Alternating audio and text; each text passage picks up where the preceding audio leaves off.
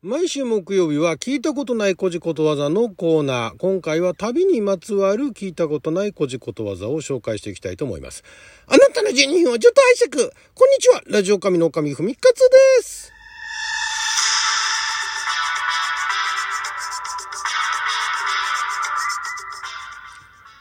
今日は2022年7月21日木曜日六曜は仏滅でございます。はい、今回もまた、あ今は亡き総託者さんから発行されておりました、えー、新編古事ことわざ辞典の中からですね、旅にまつわる、まあ、旅という文字がね、入った古事ことわざを紹介していきたいと思います。まあ、あのー、昨日、京都出張しておりましてですね、まあ、そんなとこから、ちょっと今回はね、旅という文字から始まることわざ、いろいろ見てみましたが、ありますね。まずは、まずはどっから？こっから行きましょうかね。旅犬は尾を垂れる。旅犬の犬はあのワンちゃんの犬ですね。尾を垂れる、尻尾を垂れるってことですね。こちらの島根の表現で、えー、似たようなことわざで、えー、旅の犬が尾をすぼめるというのがあるんですが、あ意味としてはあ犬も自分の家の近く近所では威勢が良いがよその土地では小さくなって規制が上がらないと旅は心細いっていうことらしいですね昔のだから昔の旅はそういうイメージだったんでしょうか。まあ今でもね、旅慣れしてない方だとか、そんなに旅が趣味じゃないっていう人が、いざ旅に出るとなると、まあその旅行もあのレジャーの旅行なのか、今回のね、私みたいに出張なのかにもよるかもしれないですけれども、あまり気が乗らないと。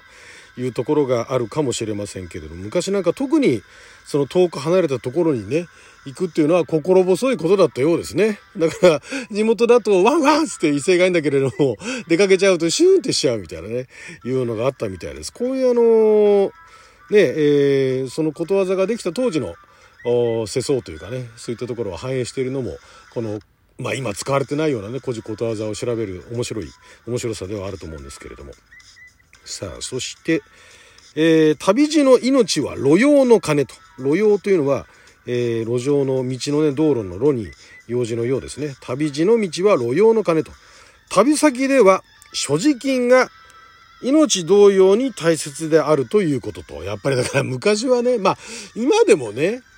特に海外なんか行った時には、まあ、まあ地元でもそうですけども、特に旅に行った時は、その所持金が全てと、まあ今カードをね、使いますけれども、えー、まああとだから、カードだけじゃなくて、あと何でしたっけ？小切手じゃないけども、トラベラーズチェックか、とかね。トラベラーズチェックってまだあるんですかね？えー、昔私あの、海外に旅行に行った時はトラベラーズチェックにはお世話になりましたけれどもね。なんでトラベラーズチェックにしてたのかな？盗まれても大丈夫なようにかな？かなんかでね、えー、やってましたけど、まあ、所持金はね、命の次に大事だと。まあ、そうですよね。特に当時、昔、その江戸時代なんてね、銀行を預ける、お金を預けるところはあったでしょうけれども、今みたいに ATM があるわけじゃないですからね。えどこでも取り出せるってことがないですから、当時は特にそういうのはもう命の次に大事と。はい、えー、旅立ちの出船より一日の入り船が世話しないと。これどういうことかっていうと、えー、予定していたことは大仕事でもせわしくないが、急なことはちょっとしたことでも忙しく思われるということと、いうことなんですね。だからまあ旅立ちの出船っていうのはまあ計画されている、その出航している、えー、船なんだけれども、一日のいる船っていうのはまあ急なことだということで世話しない、忙しいっていうことなんですね。なかなか、なかなか洒落たことを言いますね。だから、あ予定していたことじゃない急な要件が入った時に、まあ、これを使ったってことですね。旅立ちの出船より一日のいる船が世話しないね、つってね。言ったんでしょうかね。なかなか長いフレーズですけれどもね。えー、旅のね、旅立ちの出船っていうところで、えー、旅というね、文字を使ってますけれども。はい、えー、続いて、旅使いはあり合わせ。あるいは旅の使いはあり合わせと。あ旅の使いはあり合わせを読めと。えー、旅行先で急に金銭の必要が起こった場合は、たとえ性質の違う金でも、とりあえず持ち合わせの分を流用するのはやむを得ないということと。へえ。何でしょう？旅の使いはあり合わせ。え？これはあれなの？旅行先で急に金銭の必要が起こった時には性質の違う金でもとりあえず持ち合わせの分を流用する。何かあったんでしょうかね、えー、お金を持っているその所持金としてまあ、当時紙幣っていうのはまだなかったでしょうからロギンでね、えー、稼働稼働じゃないや和道開鎮とかね。そういうそういうレベルなんですかね。あるいはなんかその金目になるものっていうのを持っていてそれをなんか七とかに入れてねお金代わりにしたんでしょうかね。まあでもこれも旅行先にもよるでしょうけどね。まあ持ち合わせで何とかするっていう話なんでしょうねはい、えー、旅に女と犬は釣れぬものと。女性と犬は旅の足手まといになるということ。そういう時代だったんですね。まあでも女性の旅行客っていうのはいなかったんですかね。まあ夫婦とかはともかく、女性の一人旅っていうのはやっぱり危険だったんですかね。あんまりすることじゃなかったんでしょうか。そこら辺よくわかんないですけど、旅に、うん、まあだから夫婦だったとしても、あるいは結婚する前だとしても、女と犬は足手まといになるっていう、そういうイメージだったんですね。今絶対言えないですよね。へえ、そんな、そんな時代があったんですね。はい。えー、旅の一章より、ところの言語、まあ5号ですね。えー、遠方のものをたくさんもらうより、少しでも良いから、手近でもらう方がいいと。へえ。明日の100より今日の50ですって。へえ。面白いですね。まあだから、すごいなんか立派なあの価値のあるね、遠くのものをたくさんもらうっていうよりも、だからそれが届くのにえらい時間がかかるっていうことなんですかね。それよりも手近なところでね、価値のあるものっていう方がありがたいっていうことなんですかね。えー、これは、これはまあだから今はね、もうすぐあの宅配とかで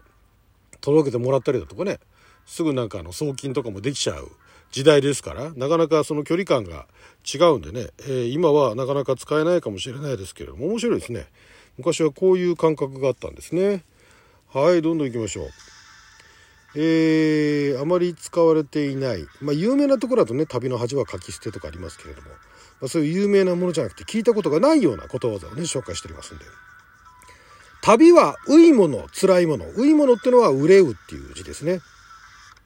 旅はういもの辛いもの。旅先では知る人もなく土地土地の事情もわからず心配や辛いことが多いものであると。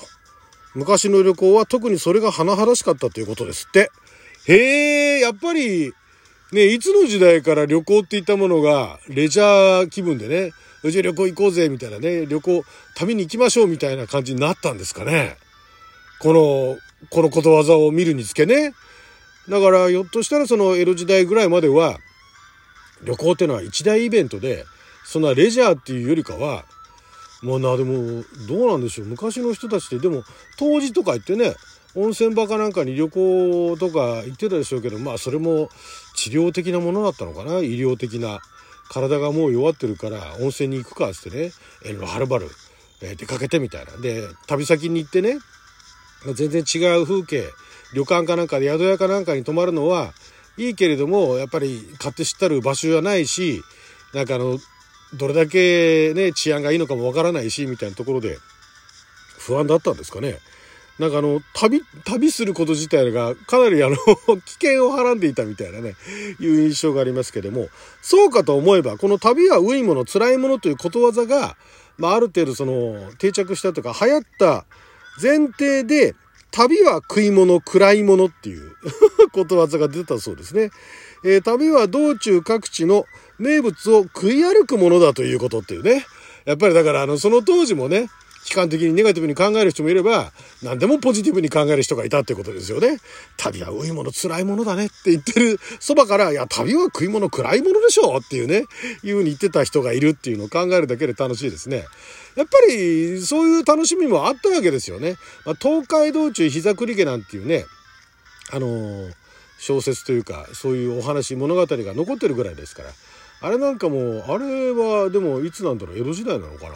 書かれたの結構昔の話ですよね十編者一句のね、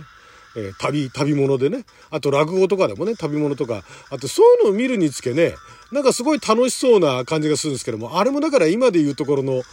何て言うんですかあのキャッチコピーじゃないけれどもその旅行してもらうためにそういう何て言うんですかねそういう面白い。それこそだから映画、昔のハリウッド映画なんかもそういうのありましたよね。アメリカで、えー、パリかなんかにね、旅行するために、旅行してもらうためにね、パリは素晴らしいところだみたいなものを 散々描いた映画をね、たくさん撮ったりだとかっていうのありましたけども、